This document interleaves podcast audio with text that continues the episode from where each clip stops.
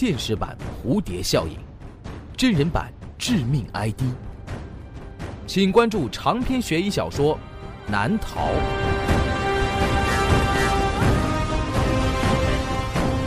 当当、京东、淘宝网上书店均有销售。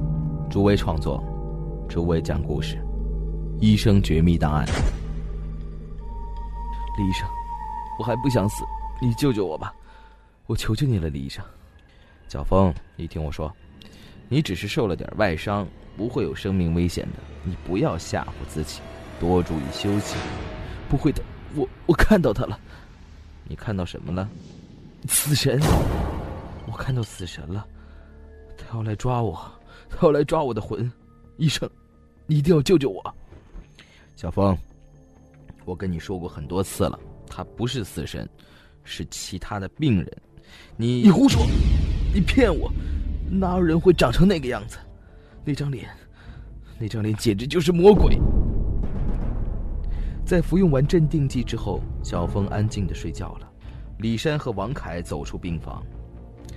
王医生，刚刚的那个就是最近才入院的一位病人。听他的家人说，之前小峰一切正常，就是前几天发生了一起车祸，本来只是留院观察，其实没几天就可以出院了。但是他的精神状态一直不好，所以一直住到现在。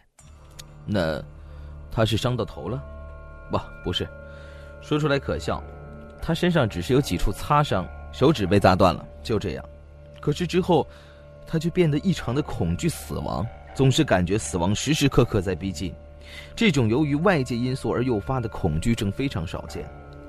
但是他刚才口口声声说看到死神了，你说是其他病人？那他真的看到什么东西了？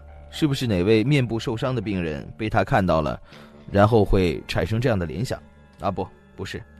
李山停下了脚步，转身严肃地看着王凯：“你被调来的任务就是要协助我观察另外一名病人。”什么样的病人？一个做长梦的病人。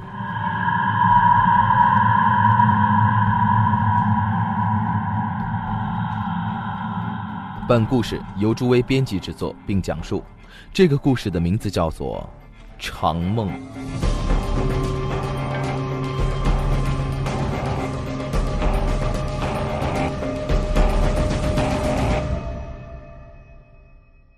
李山带着王凯继续朝前走，他就要醒了，我们去看看他吧。李医生，来之前领导也曾经交代过这件事情，但是并没有跟我详细的说明这个病人的病征是什么样子的。啊，他的名字叫吕胜，是两个月前来医院的。那刚来的时候，他只说自己会做长时间的梦，这让他很困扰。记得当时他说：“李医生，一个月前我开始做梦。”那个时候，我每晚都会梦到大概一两天左右时间的梦，一两天时间，我不太明白你的意思。你是指梦中的时间特别长吗？是的，我觉得我在梦里度过了大概一两天的时间。起初我以为那是错觉，但是渐渐的，我的梦开始变得越来越长，而我在梦中的头脑也变得越来越清楚，那种感觉很真实。在梦里，时间也是一分一秒过的。那如果是美梦也就算了，但是我做的都是一些很诡异的梦，而且都在日复一日的变长。你现在的梦有多长？呃，昨天晚上我梦到的大概有一年左右的时间。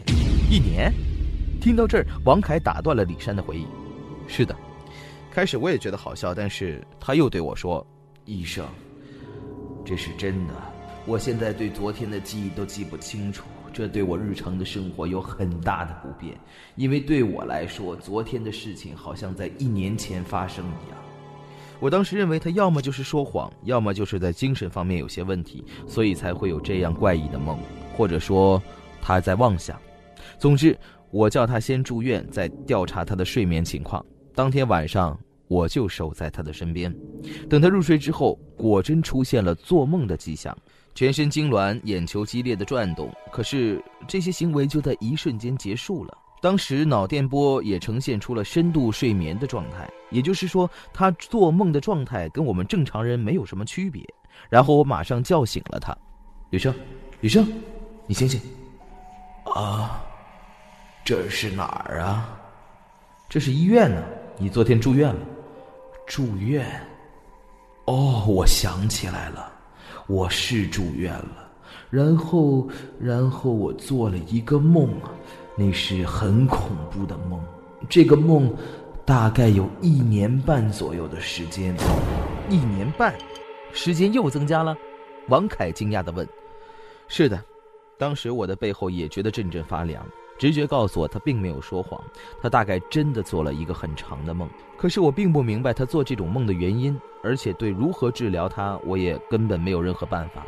他的梦越做越长，没过几天他就跟我说，他梦到了大概十年那么长的时间。他说他梦到了战争，梦见了自己是一个士兵，在热带雨林躲避敌人的偷袭，就这样躲避了十年的时间。还说梦到了准备考试，拼命的复习功课，就这样整整九年多都在熬夜和考试，还有被别人追逐着整整跑了八年，找厕所找了七年，等等等等。对于我们来说很正常的梦，对他来说都会变成噩梦，因为梦里的时间实在是太长了。那后来呢？之后的事情不出我们所料，他的梦在加速增长。从我的观察来看是这样的：比如说住院后二十天左右，他非常辛苦的才能想起前一天的事情，因为昨天和今天就像是过了五十几年一样。一个月以前，他每次醒来就会用和前一天完全不同的语调来说话，就像是重新接受了另一个时代的文化。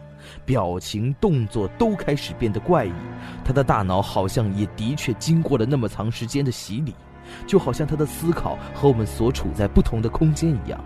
啊，这间病房我们到了。李山示意王凯停下脚步，正听得入迷的王凯看到他们来到了一间病房的门前，这是走廊最尽头的病房，它的门和其他的病房不一样，是特别制作的，要刷卡才能进入。李山掏出了口袋里面的通行证，回头看了一眼王凯。王医生，一会儿进去你要做好心理准备，他现在的外形发生了点变化，跟正常人不太一样。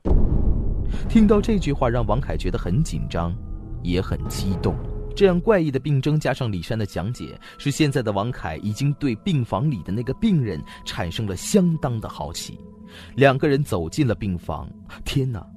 病房上躺着的那个人，他的头顶变得异常巨大，而下巴又细又小，脸好像被某种恐怖的力量给诡异的拉长了，头发只剩下几根，头皮已经开始干枯皲裂，露出表皮下红色的肌肉，那不是肌肉。王凯用多一秒的时间辨认出了那些纹路，那分明就是人脑的纹路。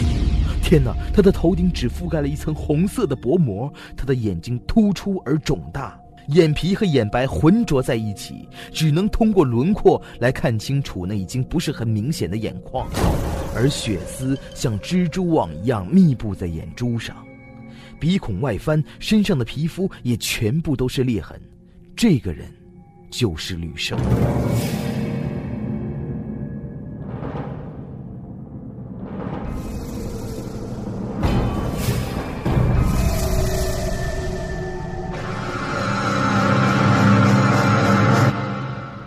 李山向前走了几步，来到了吕胜的面前。你醒了？这里，这里是哪里？你是谁？我是你的主治医师李山。你仔细想想。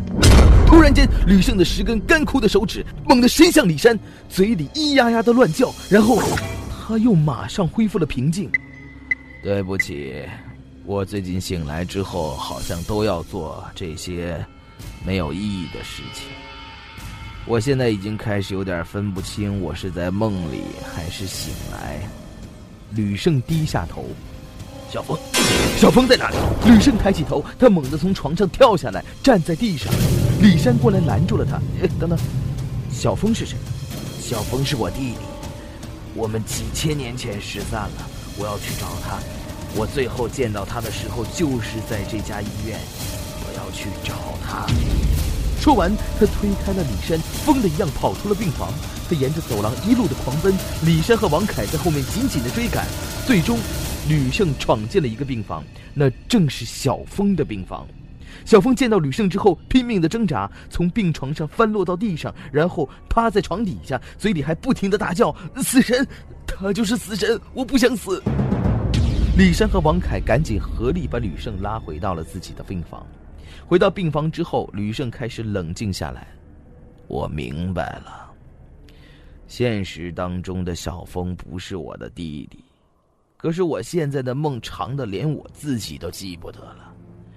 如果哪天他变成了一个无限长的梦，那我该怎么办？这个无限长的梦醒来之后，我又会变成一个什么样子呢？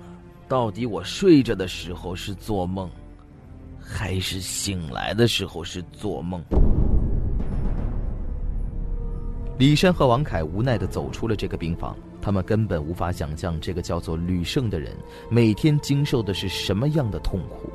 一个星期之后，王凯正式上班了。一来到医院，他便马上去找李山。李医生，吕胜的病情怎么样了？我正要找你呢。走吧，我带你去看看他。两个人来到了吕胜的房间。啊，李医生，根据数据和我上次回去后做的分析，针对吕胜身体上的变化，他的肌肉现在有着明显的衰弱，而且器官也在退化。不，李山打断了王凯的分析。你错了，王医生。我开始也像你这么想，但是我现在渐渐的开始认为，吕胜并不是在退化。按照他的梦来分析，无法想象他现在已经到了多远以后的未来。也就是说，他的变化有可能是在进化。说完，李山推开了病房的门。王凯看见有一个什么东西躺在床上，他没有办法相信那就是吕胜，因为床上的这个生物头皮甚至于头骨都已经完全的脱落，大脑裸露在外面，眼球已经全部的吐了出来，鼻子也剩下了两个细长的黑洞，没有了嘴唇，下巴和脖子连在一起，身上的皮肤干燥的就像是裂开的蛇皮。这天晚上，李山按照惯例给吕胜做了检查，在吕胜的眼睛剧烈跳动之后，李山分析这可能就是吕胜所说的无限长的梦。这天晚上，李山一夜没睡，他非常想知道第二天吕胜会不会醒来，那醒来之后他会变成什么样子。就在第二天早上，就在李山的眼前，吕胜的身体羽化了。它变成了一堆干巴巴的碎片。李山看着这些碎片，他没有惊讶，似乎事情就应该这样。吕胜的档案被秘密的封存了起来。李山和王凯也慢慢的从这段诡异的回忆中走出来。这天，李山在视察病房，他来到了小峰的病床前，小峰则刚刚睡醒。小峰，今天觉得怎么样？李医生，我觉得今天心情不错，而且。我觉得我能活下去，哦，是吗？这是个好转变。是的，我也这么想。那是因为我最近的梦变得越来越长。昨天晚上，我好像在梦里过了一个星期那样。